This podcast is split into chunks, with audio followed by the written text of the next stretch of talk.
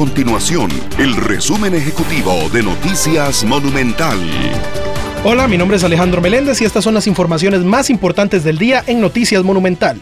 La Caja Costarricense de Seguro Social mantiene habilitados 239 vacunatorios contra el COVID-19 para inmunizar a los menores de 11 años. La vacunación pediátrica arrancó el pasado 11 de enero y se estima que se mantenga durante los próximos seis meses, ya que las vacunas que están ingresando son pocas.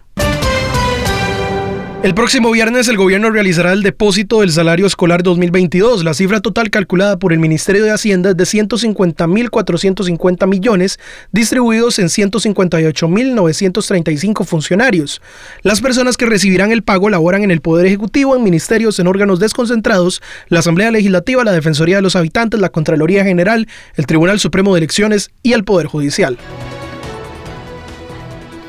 Estas y otras informaciones usted las puede encontrar en nuestro sitio web www.monumental.co.cr. Nuestro compromiso es mantener a Costa Rica informada. Esto fue el resumen ejecutivo de Noticias Monumental.